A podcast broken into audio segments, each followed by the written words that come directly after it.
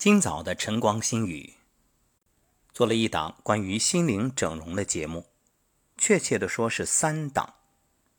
后来把节目主题也改为了心灵美容。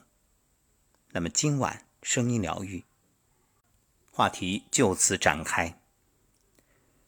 想必各位对于整容都不陌生，而且身边或多或少都有整容或者打算整容的朋友。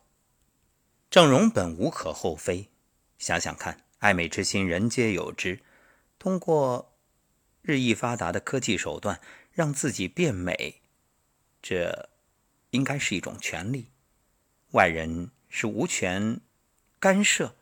或者说三道四的，人们也已经普遍认同，美貌是一种竞争力，能够开启成功的捷径，所以许多人希望通过整容，能够加速自己获得成功的过程。当然，许多人已经这样做，并且确实卓有成效。那么今天晚上我讲的这个故事啊，主人公是一位意大利语系的高材生，女孩子，应该说很优秀。不过，在经受了容貌平平带来的重重打击之后，他也下定决心远赴异国，要去整容。不过这一趟整容之旅。并没有落入俗套，不是丑小鸭变成白天鹅，立马飞上枝头，取得人生的成功，而是让他受到一次身心的洗礼，让他明白，自卑的人最应该重塑的其实是心灵。当然，关于这个故事啊，在这里不做过多的透露，我相信智慧如你，听完。一定会有自己的判断。为了便于收听，我就以第一人称的方式为你播讲这则关于丑人谷的故事。二零零八年，我从上海外国语大学意大利语专业毕业，在亿航集团分公司任翻译。在这个精英云集、美女帅哥如云的跨国企业中，长相普通的我。如同一只被人遗忘的丑小鸭，无时无刻不在自卑着。公司里各位美女的约会从周一排到周日，约会对象不是青年才俊，就是达官显贵，而我因为相貌普通，根本就看不到任何桃花运的迹象。容貌的歧视不只体现在爱情上，工作上也是如此。二零零九年三月，公司老总准备在翻译部门挑选一位外语流利的女职员做他的高级秘书。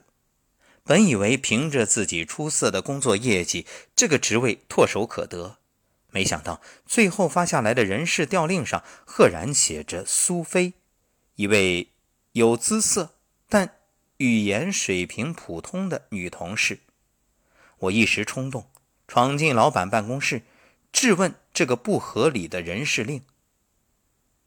那个意大利籍小老头皮尔斯微笑着等我发泄完，手托着下巴说道：“对不起，李，因为这个职位要代表公司出席重大场合，所以经过集体商议，苏菲的形象更适合。”刹那间，支撑我自信的最后一根支柱倒下了。整容。这个在我内心萦绕了很久的念头越发强烈。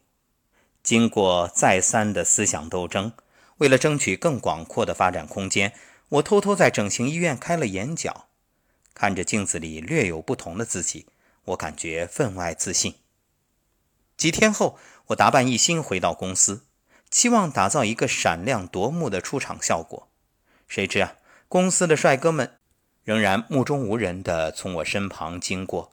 完全没有发现我的改变。刹那间，我的心情再次跌落谷底。当晚，经过反思，我觉得是由于自己的整容度不够，才没有产生惊艳的效果。为了得到众人的认可，我下定决心要去韩国进行一次彻底的整容，那样我就能像漂亮女孩们一样收获精彩人生了。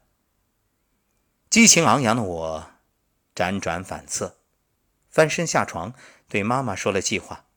刚听到一半，妈妈已经大发雷霆，直接拒绝。可受尽打击的我下定决心，很快订好了去韩国的机票。看到我主意已定，妈妈沉默了很久，终于做出让步。可她不赞成我到韩国去。她在意大利有一位闺蜜韩阿姨，认识当地有名的整容师，全程交给韩阿姨陪伴，妈妈才放心。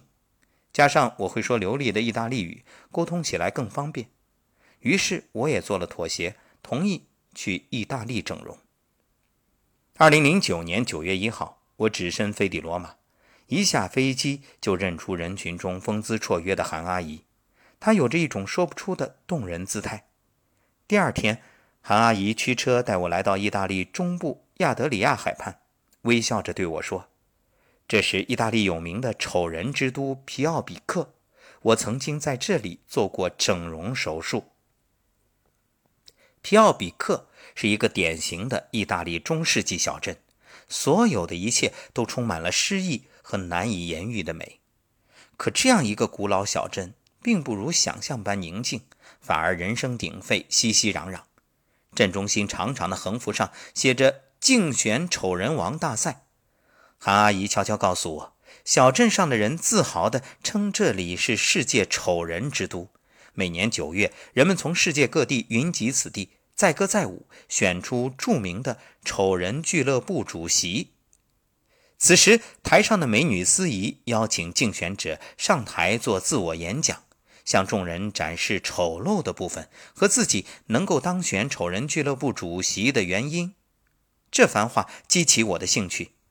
人们只会向公众展示美丽，谁会把丑陋公之于众呢？只见一号选手快步走上台，用地道的意大利语说。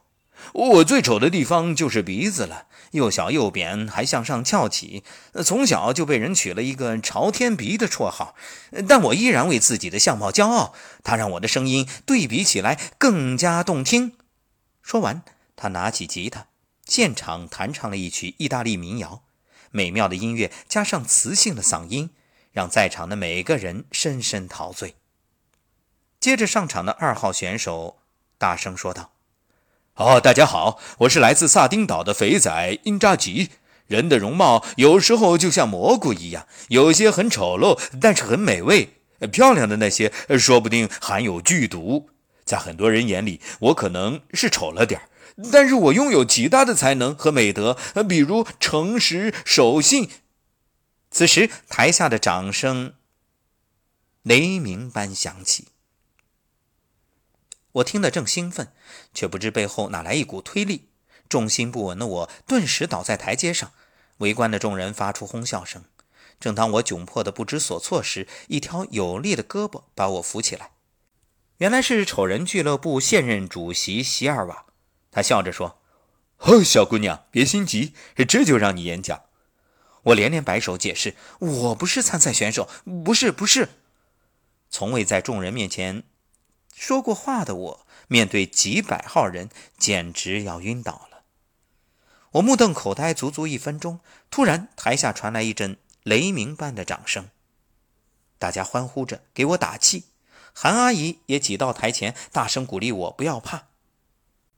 在大家热切期盼的善意的目光中，我终于走上台，怯生生地说道：“我叫李美心，我不美。”因为我脸上都是雀斑，我的眼睛太小，我的鼻子太塌，我喜欢的男生永远看不上我。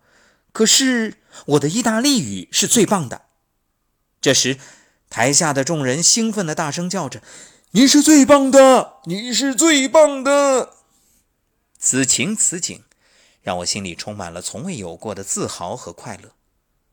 最终，来自米兰的科斯塔库塔赢得了选丑大赛的桂冠，而我。出乎意料，得到了美丽奖，而不是不美奖。接过奖杯的时候，席尔瓦主席耸耸肩，说道：“哦，里，非常抱歉，你还是不够丑。”接过奖杯的瞬间，我偷偷看了看周围的选手，其实他们也不算很丑，甚至还有几位称得上是漂亮，可我却胜过他们，获得了美丽奖。韩阿姨抱着我说道：“美心，其实你很美，只是你被自卑和虚荣挡住了眼睛，看不到罢了。”我用力摇摇头，呃，不不，韩阿姨，我不美，只有变美才能让我改变人生。几天之后，我向韩阿姨询问整容的事情，并表示想尽快完成。韩阿姨爽快地答应了我的请求，将我带到一家名为“丑人谷整容中心”的地方。当一位佩戴心灵整容师工作牌、名叫薇薇安的女士带着我走进诊疗室，要求我脱光衣服时，我的第一反应是转头就走，韩阿姨拉住我：“听薇薇安的话，你就会变美了。”求美心切的我决定豁出去了，便听从薇薇安的话，脱光衣服，闭着双眼，害羞地站在一面巨大的落地镜子前。此时，薇薇安站在我身边，对我说：“每天至少一次以上的安排，就像此刻这样，睁开双眼。”赤身裸体站在一面大镜子前欣赏自己，注意不要只把眼睛盯着某一个部位，要看整体。反复这样，每次不能低于二十分钟。他的话仿佛有魔力。我慢慢睁开眼睛，注视着镜子里的自己，可我觉着自己是那样的令人讨厌。我想立即穿上衣服，结束这羞辱的治疗。可接下来，薇薇安却说。李，现在请你张开双眼，完全听从我的口令，请把注意力转移到肉体上，全神贯注于你的感受，请慢慢的呼吸，吸气，吸，慢慢呼气，呼，请全心来欣赏镜子里的你。请控制好节奏，专注的接受你自己。大约过了半个小时，我感觉心灵渐趋平静，似乎不再为外表不美而纠结了。连续三天，名为“心灵整容”的训练结束了。薇薇安让我谈感受，我居然兴奋地说自己从来没有这样用心地注意过。自己注视裸体的感受。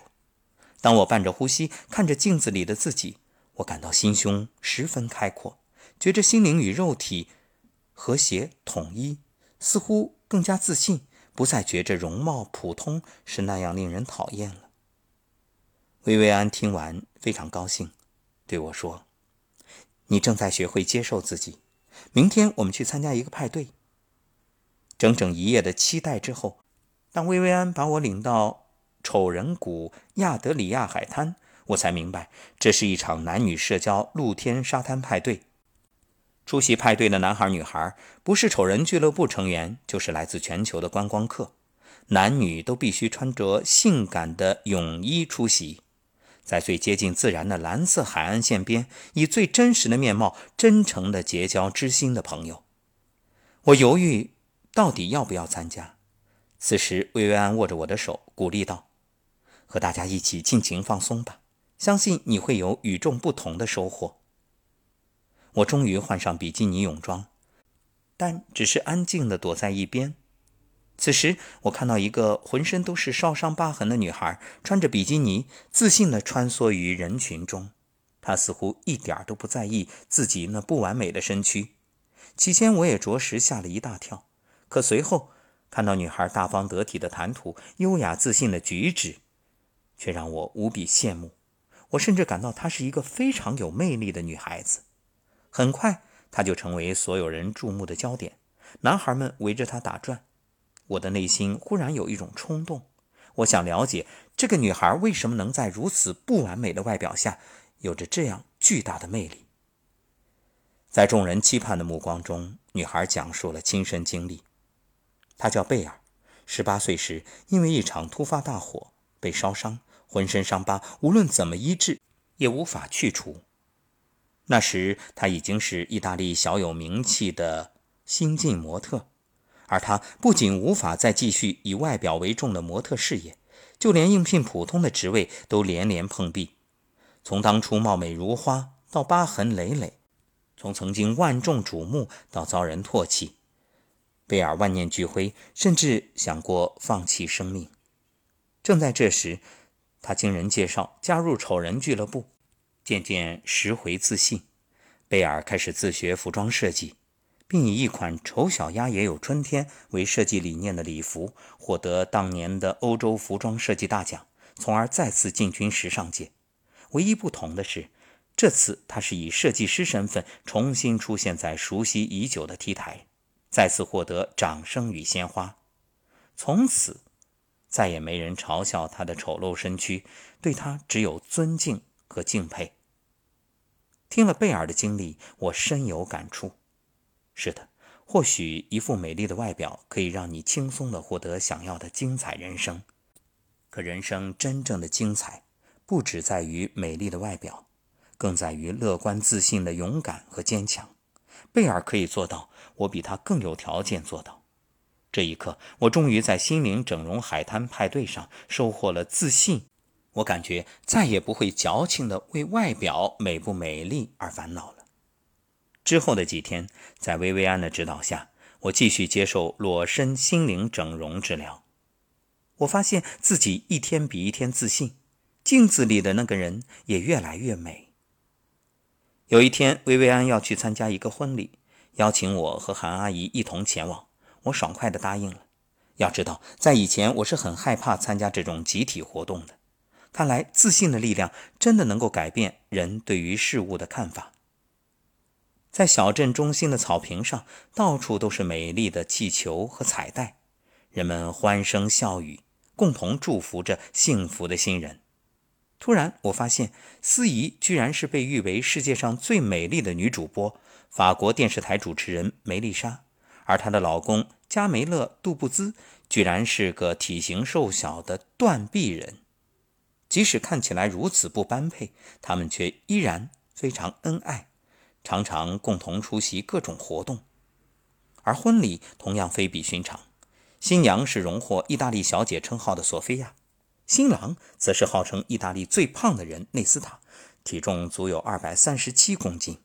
当美丽的新娘和丑陋的新郎互相亲吻，许下“我愿意”的时候，我感动的泪水禁不住潸然落下。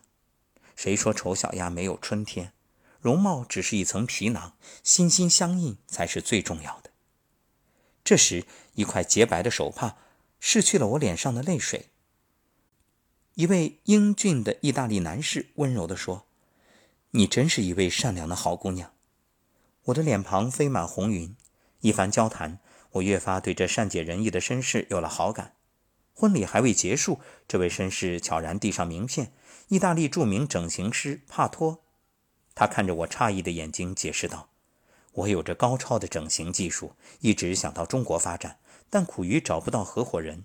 如果你愿意合作的话。”我可以免费为你垫鼻梁、丰胸，因为你的五官就如同被平底锅砸扁了一般，身材也不够凹凸有致。一股难以言状的愤怒从心底油然而生，我再也不能容忍别人这么贬低自己了。勇气和胆量不知从哪里窜出来，我大声地向众人说：“这个整形医生故意在这里招揽生意，损害丑人镇的精神。”大家听了都愤怒地谴责。大丢颜面的帕托脸上一阵红一阵白，他扬起拳头，狠狠地朝我脸上揍了过来。旁边一位矮个子男人迅速伸手挡住，在大家的哄笑声中，帕托离开了婚礼现场。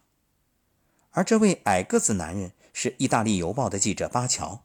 整整一个下午，我们边喝茶边聊天，他的幽默风趣和爽朗给我留下深刻印象，令我不由自主被吸引。我们相谈甚欢，他说话的时候眼睛一直望着我，面带微笑，让我真心感受到他对我的重视与尊重。虽然巴乔不如大多数意大利男子高大英俊，可在我心中他却是最帅的男人。我们聊得很愉快。婚礼结束后，我俩结伴旅行，从米兰的史福萨古堡到罗马的特雷维许愿池、斗兽场，再到威尼斯水城，我和他真正坠入了爱河。爱情的降临让我心花怒放，内心那糟糕的自卑感早已荡然无存。离开罗马回国时，我与前来送行的韩阿姨深情相拥。我终于了解了他带我到丑人谷的真正用意。在这里，我接受了心灵的整容，重新找回久违的自信和快乐。这比世界上任何医学整容手术都更有效，更能让人焕发由内而外的光彩。我身体里那个自卑、渺小、懦弱的灵魂，仿佛已经离我而去。现在。则是一个自信、坚强、对生命和未来充满希望与期待的幸福女孩，住在我的身体内。我已经在丑人谷整容成功。我想，今后再也不需要去见任何整形美容外科的医生了。回到上海，我从公司离职，创办了自己的丑人相亲和丑人模特公司。一些长相并不出众的女孩在这里找到了最适合她们的穿衣风格和妆容，重新找回自信与快乐。而相亲网站则为无数普通人提供了广阔的交友平台，产生了很多对心灵相通的爱人。二零一零年，巴乔来到上海工作，我们的爱情跨越了广阔的海洋，开花结果。从自卑、懦弱、胆小到自信、勇敢、坚强。